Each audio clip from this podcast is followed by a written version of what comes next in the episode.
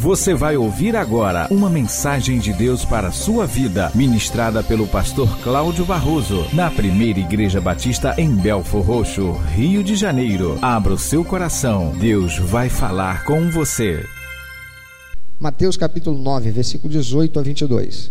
O texto de Mateus 9, 18 a 22 é o texto que narra a trajetória de Jesus indo à casa de uma pessoa importante chefe de sinagoga, e ele está com a filha dele enferma, à beira da morte. E enquanto Jesus está indo para atender o pedido daquele homem, daquele pai, a mulher de fluxo de sangue tem o seu encontro com Jesus. Vamos ler. Verso 18. Dizendo-lhes ele estas coisas, eis que chegou um chefe e o adorou, dizendo: Minha filha faleceu agora mesmo, mas vem, impõe-lhe a tua mão e ela viverá. E Jesus, levantando-se, seguiu-o, ele e os seus discípulos. E eis que uma mulher que havia já 12 anos padecia de um fluxo de sangue, chegando por detrás dele, tocou a orla de sua roupa, porque dizia consigo: Se eu tão somente tocar a sua roupa, ficarei sã. E Jesus, voltando-se e vendo-a, disse: Tem ânimo, filha, a tua fé te salvou. E imediatamente a mulher ficou sã. A pergunta que recebi diz assim: Pastor Cláudio, ali foi uma cura ou foi salvação? Porque o texto do verso 22 diz: Jesus falando para ela, a tua fé te salvou. Afinal, foi cura? Por que, que não usou a palavra te curou? Porque usou a palavra te salvou? Porque usou a expressão te salvou. Ah, deixa eu chamar a atenção primeiro para uma outra palavra importante que está aqui. É a palavra fé. Jesus diz: a tua fé te salvou. Fé aqui é uma palavra grega que é pistes. E essa palavra grega pistes quer dizer convicção da verdade de algo. E no Novo Testamento está relacionado a uma convicção ou crença que diz respeito ao relacionamento do homem com Deus e com as coisas divinas, geralmente com a ideia inclusa de confiança e fervor santo nascido da fé, o fervor nascido da fé e unido com ela. Isso fé. Também é a ideia predominante de confiança ou confidência, seja em Deus ou em Cristo, surgindo da fé no mesmo. Então, fé aqui é a convicção de algo como verdade. Aquela mulher, ela pensou: se eu tão somente tocar na bainha da roupa de Jesus, ficarei curada ela tinha convicção de que aquilo aconteceria. Então, essa palavra fé, nós poderíamos também traduzir aqui para convicção. Jesus dizendo: Filha, tem ânimo, porque a tua convicção te salvou. Eu quero te perguntar: se uma pessoa não tiver convicção de que ela saindo de casa para ir ao INSS e ela chegando lá, ela vai receber atendimento sabendo que vai um monte de gente para lá, ela iria sim ou não? Hein? Não. Se eu não tenho convicção de que eu serei ou posso ser uma das pessoas abençoadas com uma senha para ser atendido, não vou nem sair de casa. Isso é convicção? Não, isso é arriscar. Convicção, nesse contexto, é quando eu, ainda que tendo que correr um risco, eu tenho absoluta certeza que nada pode dar errado, vai dar certo. Convicção é isso. Se alguém tentar me dizer que esse equipamento, esse objeto aqui não é um ventilador, vai conseguir me convencer? Não, porque eu tenho convicção que isso aqui é um ventilador. Mas se eu não enxergasse, ou se eu perdesse a visão, e eu soubesse o que é um ventilador, eu não posso mais enxergar. Então eu estou aqui num ambiente fechado, e de repente um vento, eu começo a ouvir algo, um barulho de ventilador, e um vento soprando sobre mim. Eu posso dizer com convicção que esse vento está vindo de um ventilador que foi ligado em direção a mim. Estão entendendo o que é convicção? Aquela mulher, ela estava tão certa, mas tão certa, de que não tinha como dar errado, que ela correu risco de vida, porque ela poderia até ser apedrejada. Ela era uma mulher que tinha um fluxo de sangue, o que significava, significava dizer que ela era cerimonialmente impura, ela não deveria tocar em outra pessoa, porque essa pessoa ficaria impura como ela e teria que passar por um processo de purificação. Ela, por ser mulher, ela não deveria tocar homem nenhum, mesmo que ela tivesse sem problema de saúde, porque isso seria indecoroso. Ela poderia ser interpretada até como uma prostituta ou uma adúltera, e isso não seria bom para ela. Ela teve uma convicção tão grande que ela correu o risco e tocou na orla do manto de Jesus. A outra palavra aqui é salvou, porque Jesus diz: a tua fé ou a tua convicção te salvou. Irmão, fé e convicção são a mesma coisa. A definição de fé que nós encontramos na Bíblia e que você sabe de cor, só quem sabe fala bem forte para mim. O que é fé? Fé é o firme. só quem sabe, fala bem alto. Se você souber, grita aí para eu poder te ouvir. É o firme fundamento das coisas que não se veem e a prova daquelas que se espera.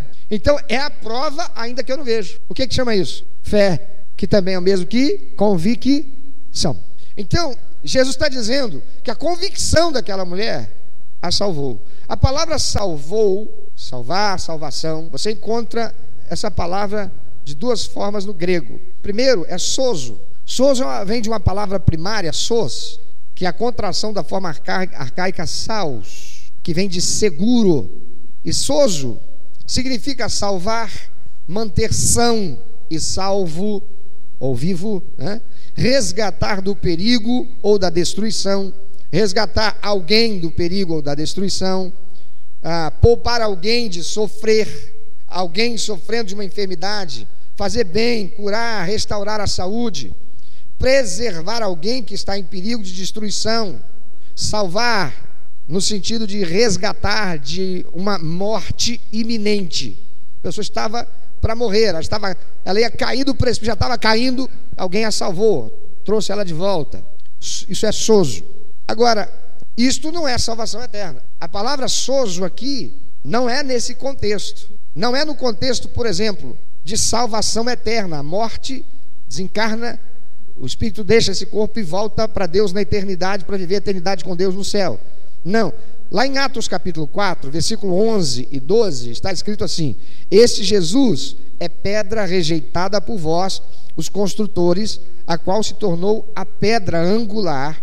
Ouça bem, e não há salvação em nenhum outro, porque abaixo do céu não existe nenhum outro nome dado entre os homens pelo qual importa que sejamos salvos. Este ser salvo aqui é ser salvo da morte eterna, não é ser salvo de ah, alguma coisa acontecendo aqui, não é receber uma cura. Aqui está falando de salvação da alma eterna. Como também lá em Atos 16, 16, 17. Diz assim: Aconteceu que indo nós para o lugar de oração, nos saiu enquanto uma jovem possessa de espírito adivinhador, a qual adivinhando dava grande lucro aos seus senhores. Seguindo a Paulo e a nós, chama, clamava, dizendo: Estes homens são servos do Deus Altíssimo e vos anunciam o caminho da salvação. Aquele espírito imundo estava dizendo, reconhecendo que Paulo, ele era servo do Deus Altíssimo e pregador do caminho para a salvação, o caminho da salvação. Que salvação é essa? Vida eterna, ok? Ser inocentado no juízo final. E existe a palavra salvação que vem de soteria. Por favor, não é loteria, é soteria, ok? Quem estuda teologia, ou você alguma vez lendo algum livro, algum periódico, algum escrito, ah, talvez você tenha ouvido, lido a palavra soteriologia. Soteriologia é uma matéria da teologia, estudada na teologia, está relacionada à questão da salvação. Então, soteria é uma palavra grega que tem a seguinte definição: livramento, preservação, segurança, salvação. Livramento da moléstia de inimigos, então pode ser usada também dentro de um contexto uh, terreno, humano, de enfermidade, de circunstâncias perigosas aqui. Num sentido ético, soteria aquilo que confere às almas segurança ou salvação. Está falando de salvação de vida eterna. Salvação como a posse atual de todos os cristãos verdadeiros, ou seja, aquele que é nascido de novo já recebeu Jesus como único eterno Senhor Salvador, recebeu também a salvação e a vida eterna. Salvação futura, soma de benefícios e bênçãos que os cristãos, redimidos de todos os males desta vida, gozarão após a volta visível de Cristo no céu, em seu reino eterno e consumado de Deus.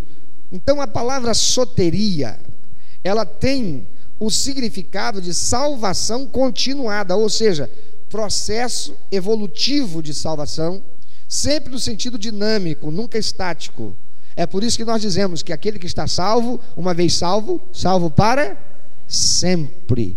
Começa aqui e progride até a vida eterna após essa vida. Isso é soteria. Entendido até aqui? Mas afinal de contas, pastor, a salvação daquela mulher, ela foi para o céu ou não foi para o céu? Não sei. E ninguém sabe. Por quê? Mas Jesus não disse: tenha bom ânimo, filha. Como é que ele disse aqui? Tem ânimo, filha. A tua fé te salvou. Ué, ela está salva ou não salva? Jesus está dizendo salvou. A palavra salvou aqui, ela está traduzida para o português como salvou, mas a gente precisa ver o contexto em que essa palavra está sendo utilizada. Eu quero te perguntar: aquela mulher estava procurando Jesus para ser curada ou para não ir para o inferno? O que, que diz o texto? Ela era uma mulher que tinha um fluxo de sangue há 12 anos. Então, ela vendo Jesus ali, ela pensa: se eu tão somente tocar a sua roupa, ficarei, está escrito aí, terei a vida eterna. O que, que diz na sua Bíblia? Hã? Vou morrer e vou para o céu, é isso que está aí? É o que, que ela está dizendo? Serei curada. Então a palavra tua fé te salvou significa por tua convicção do poder que eu tenho, você foi curada.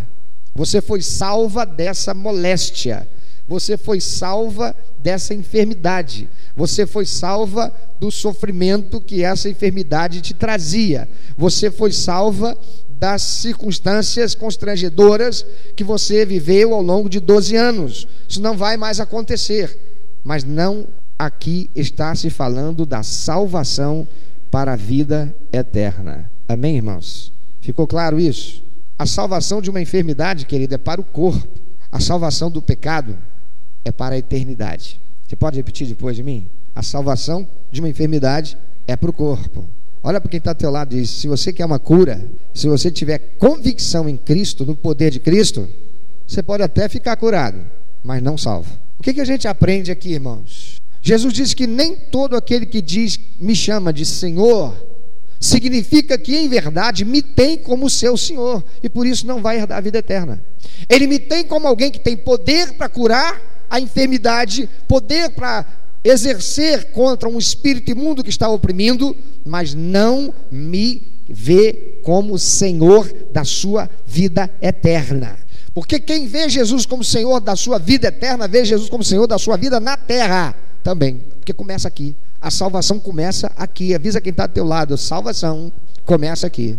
Ninguém vai morrer para depois ser salvo. A salvação vem por ouvir a palavra de Deus, reconhecer-se pecador, confessá-lo, pedir perdão para Deus e fazer uma aliança de receber Jesus e receber Jesus como seu único, eterno, suficiente Salvador e Senhor da sua vida. Sabe por que, é que tem muita gente que está recebendo Jesus como seu único até suficiente Salvador e daqui a pouco não está mais na igreja? Daqui a pouco está lá no mundão? Sabe por que, que tem muito cantor aí, gente que foi criada dentro do evangelho, quando chegou a adolescência foi para o mundão, virou até cantor de funk, rebolava o bumbum para cima e para baixo, ganhou muito dinheiro. Num belo dia, por alguma circunstância difícil, adversa, crise que estivesse vivendo, lembrou de Jesus, lembrou da igreja, correu para a igreja.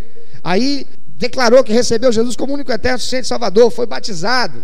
Aí falou por aí que não vou nunca mais voltar para aquele mundo, o mundo do funk, o mundo do rock, daquelas coisas, das esbórnias, né? das raves, aquela vida que tinha antes, de promiscuidade, etc. E agora eu estou com Jesus e não abro. Você já ouviu algum cantor?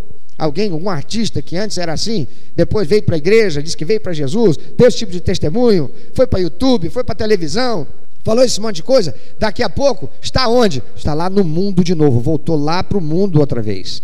Por que disso? Porque nunca foi salvo. Que nunca foi salvo.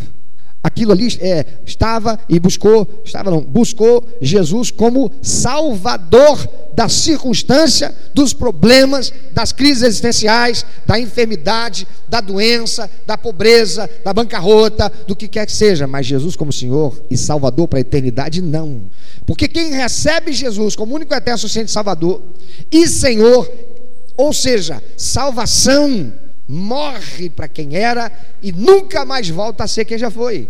Há um termo interessante na Bíblia que diz que o cão sempre volta ao dono, ao, vômito. Já viu o cão? Ele vomita, daqui a pouco ele vai lá e cheira o vômito dele, como se aquilo ali fosse um troço estranho, interessante, que chamou a atenção dele por causa do faro, ele foi lá e às vezes até lambe aquela porcaria.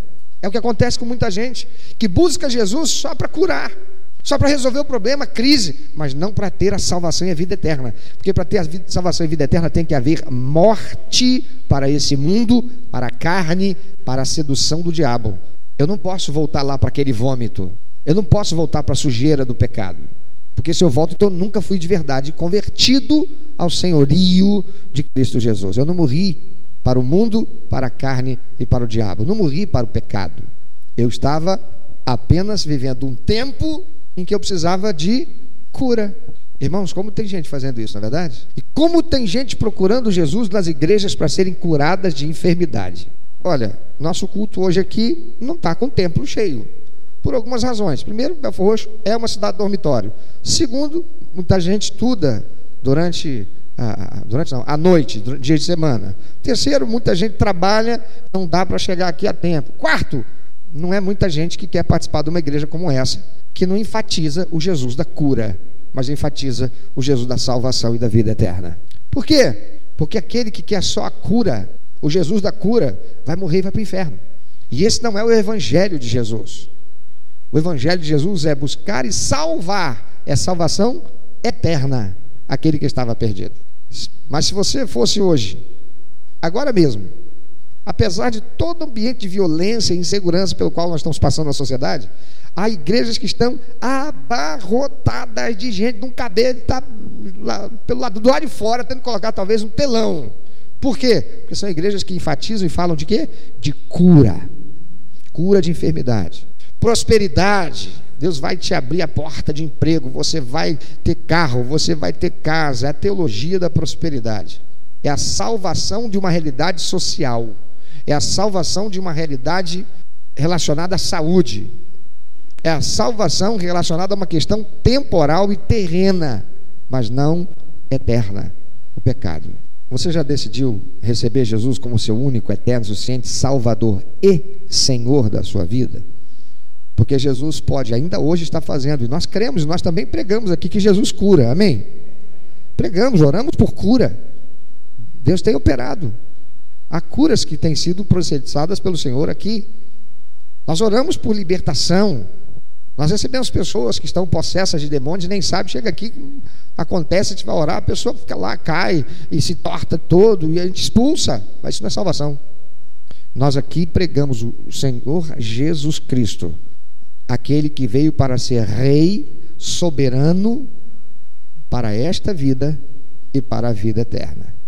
Mas sabe o que eu tenho ouvido de muita gente? Já ouvi de muita gente? Ah, pastor, uma hora eu vou me entregar para Jesus como Senhor, mas por enquanto eu quero curtir um pouco a vida. E essas pessoas, elas vão procurar Jesus depois para resolver o problema delas estarem vivendo, curtindo a vida. Mas pode acontecer de não dar tempo delas receberem Jesus para resolver o problema da vida eterna, a salvação. E tem gente morrendo e indo para o inferno e é por isso que Jesus disse: Nem todo que me chama de Senhor entrará no reino dos céus.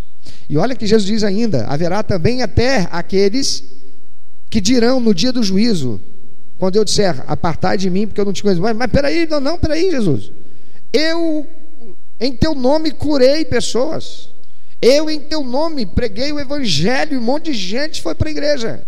Eu, em teu nome, expulsei demônios. Muita gente ficou livre da opressão de demônios. E Jesus dirá: Mas eu nunca vos conheci.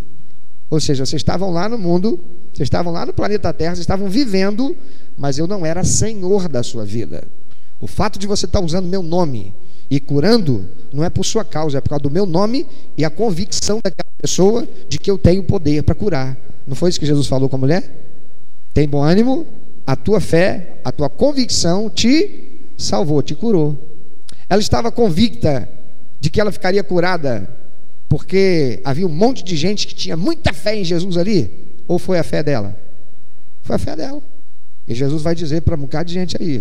Um bocado de gente está aí nos púlpitos pregando, um bocado de gente que está por aí expulsando demônio, um bocado de gente que está por aí curando, fazendo aquela oração, sabe, a oração forte da cura e curando, mas que vai para o inferno, porque não tem Jesus como Senhor da sua vida. Amado, pensa um pouquinho sobre isso. Jesus é Senhor da sua vida? Porque se Jesus é Senhor da minha vida, eu tenho compromisso e aliança com Ele. Se Ele é Senhor da minha vida, eu obedeço a Ele. Eu quero obedecê-lo. Eu quero ser batizado, porque a ordenança dele de eu ser batizado para dar testemunho para todo mundo que eu recebi ele como Salvador e Senhor da minha vida. Eu quero ser membro integrado na família da igreja de Cristo, porque a Bíblia diz que a igreja é corpo de Cristo. E eu devo estar integrado no corpo de Cristo. Então eu devo ser membro de uma igreja. Eu não vou ficar aceitando Satanás colocar na minha mente por causa de uma tristeza, por causa de uma decepção, por causa de uma frustração que eu tive com um determinado pastor, ou com um determinado diácono, ou com determinado líder, ou com alguém da igreja, por onde eu passei ou onde eu estou. Eu não vou sair da igreja. Porque eu sou do corpo, eu sou nascido de novo, porque recebi Jesus como único eterno suficiente Salvador. Eu vou obedecer Jesus porque Ele é Senhor da minha vida. Eu vou desenvolver um coração de servo. Eu vou servir, porque a palavra de Deus diz que eu devo amar a Deus acima de todas as coisas e ao meu próximo como a mim mesmo. E amar ao meu próximo, amar é ação, é verbo. Eu tenho que praticar esse amor de Deus por mim, amando o meu próximo, porque Deus praticou. Ele deixou o seu trono de glória lá no céu e veio aqui para pagar o preço da remissão, pagamento total da dívida de pecado, para que eu pudesse ter salvação e vida eterna por receber a Ele como meu único eterno suficiente Salvador. Então eu vou ser servo, eu vou servir a Ele, eu vou expressar amor para com os outros. Por isso eu vou ser fiel dizimista, porque a palavra de Deus diz que isso é ato de obediência em devolver a Deus o que a Ele pertence e Ele ordenou.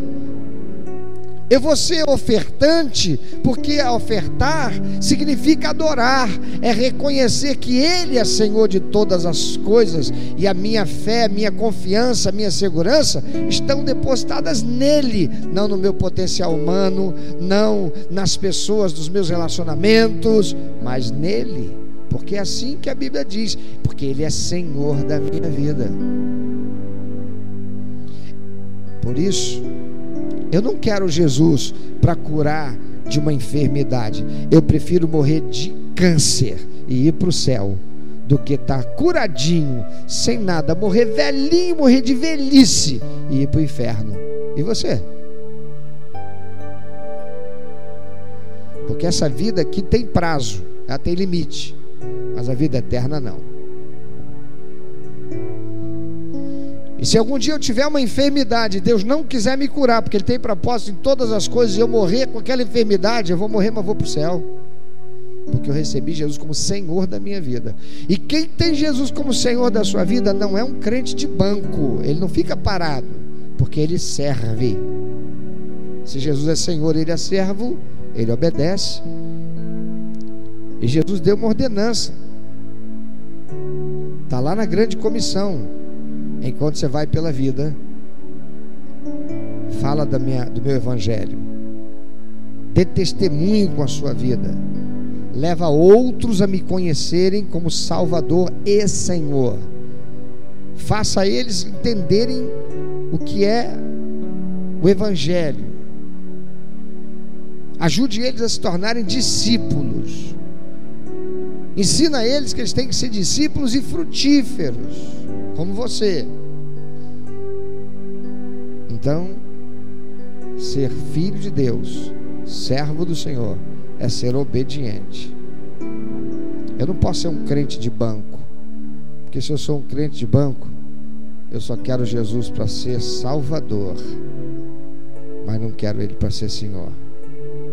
Se eu tenho Jesus como meu Senhor, no dia de domingo, se eu tenho oportunidade, possibilidade, eu não vou ficar em casa. Eu vou para Babi servir lá, eu vou colocar meu carro na rua. Eu vou visitar alguém que precisa, que está no hospital, está num presídio, numa cadeia. Eu vou visitar uma pessoa não crente com o propósito de levá-lo ao conhecimento da verdade.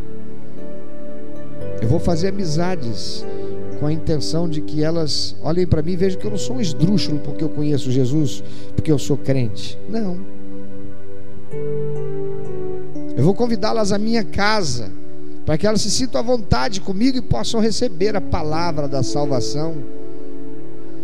Amados, aquela mulher não poderia ter sido salva para a eternidade, porque ainda Jesus não tinha cumprido o sacrifício vicário dele, mas porque também ela não o procurou para isso, ela o procurou para ser salva daquela enfermidade.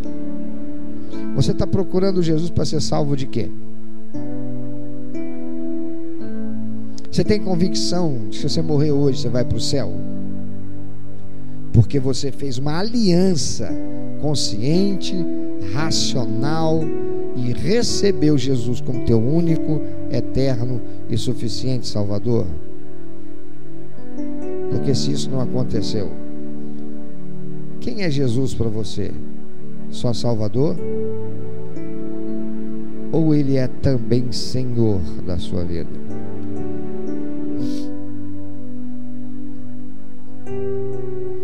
Se você ainda não recebeu Jesus como seu único, eterno, suficiente Salvador e Senhor, receba de hoje.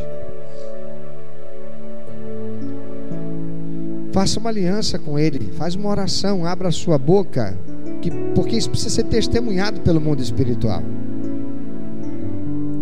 Mas também precisa ser testemunhado pelas pessoas que estão ao seu redor e as pessoas que você vai se relacionar com elas aqui na terra, as pessoas com as quais você já se relaciona, você tem que dar testemunho. Então, ore e diga: Senhor, Deus Todo-Poderoso, eu reconheço que eu sou pecador, eu reconheço que eu não mereço a salvação e a vida eterna. Eu reconheço que até aqui eu tenho vivido buscando a Ti como Salvador para os problemas, para as circunstâncias, para as enfermidades. Mas eu hoje entendi que eu preciso fazer uma aliança contigo de vida eterna. E que não é para o Senhor apenas resolver os meus problemas aqui, mas me dar salvação e vida eterna, para que quando morrer, meu espírito volte para ti, mas para viver a eternidade com o Senhor no céu e não no inferno para que quando eu passar pelo juízo, eu seja inocentado por ter Jesus, meu Salvador, como advogado para a salvação eterna, que eu recebo aqui. Então, Senhor, Jesus, eu te recebo como meu único, eterno, suficiente Salvador, porque creio que tua morte naquela cruz foi o preço suficiente pago para que a minha alma pudesse ser tirada do corredor da morte eterna que é o inferno e trazida para a salvação eterna no Senhor. Então eu te recebo, Jesus, como meu único, eterno, suficiente Salvador. Único, porque não há salvação se não for através do Senhor. Não tem santo isso, santo aquilo, tudo isso é vaidade, criação de homens não procede do Senhor, como a tua palavra assim diz. Então, Jesus, eu te recebo como meu único eterno, eterno porque começa agora e vai para toda a vida eterna após essa vida. Então, Jesus, eu te recebo como único, eterno e suficiente Salvador e assumo contigo nessa hora aliança eu te recebo, Jesus, também como Senhor da minha vida. Por isso, eu a partir de agora vou buscar entender e conhecer a tua vontade através da tua palavra, Bíblia Sagrada, as tuas ordenanças, porque eu quero obedecer porque se tu és agora Senhor, eu sou servo, servo obedece o Senhor. Eu quero saber tudo que agrada ao Senhor, porque tua palavra diz que a alegria do Senhor é a força que eu preciso aqui. Eu quero viver dando prazer ao teu coração. para agradar o Senhor e ser abençoado aqui com a salvação que me levará para a eternidade, para viver no céu de gozo com o Senhor. Então, receba-me, Senhor, como teu filho. Receba-me, Senhor, para a tua glória, porque eu te recebo. Jesus Cristo, como meu único, eterno, suficiente Salvador e Senhor da minha vida. E por isso eu vou assumir responsabilidades, obedecendo às ordenanças do Senhor, ser batizado, ou retornar para a comunhão com a igreja, entrar na comunhão da igreja, não para ser meramente um membro de um grupo, de um clube, mas do corpo de Cristo, que existe para servir ao próximo e adorar o Senhor. E me fazer aprender, capacitar, ser capacitado para servir ao Senhor de modo a dar prazer ao teu coração. E por isso, muito obrigado, Senhor se você algum dia fez essa oração e ela foi sincera, então você está demonstrando isso pelas suas atitudes de servo. Mas se você está afastado da igreja, que servo você é? Se algum motivo, por mais plausível e justificável que você acreditou ser, tirou você da igreja, que servo você é? se você tem acreditado na mentira, num godo de Satanás que diz que você pode ser crente sem igreja, que servo você é. O servo obedece. E não obedece aos homens nem aos sofismas humanos, mas à palavra de Deus. Se você quer aprender um pouco mais, você quer ter essa aliança com Jesus, quer que a gente te ajude? Nós vamos ajudar você, nós vamos orientar você, nós vamos orar com você. Que faz também com que a gente saia daqui tendo aprendido um pouco mais como viver como servos, como filhos, como discípulos de Cristo, para dar prazer ao coração dele. E por consequência, aí sim, por consequência, recebemos a bênção do cuidado dele nessa terra. Amém? Que Deus te abençoe. Meu amado ouvinte, você que ouviu esta mensagem, se Deus tem falado ao seu coração, se você foi constrangido pelo Espírito Santo e quer compartilhar isso conosco, quer que nós estejamos orando por você. Se você quer nos informar que você recebeu Jesus como teu único, eterno e suficiente Salvador, se você quer saber um pouco mais a respeito do que fazer para dar prazer ao coração de Deus e viver a vida que o Senhor tem reservado para você, vida de paz, de equilíbrio, de satisfação, entre em contato conosco. Ligue para nós. Anote, por favor, é 21 2761 1059 21 2761 1059. Entre em contato conosco. Deus quer continuar falando com você.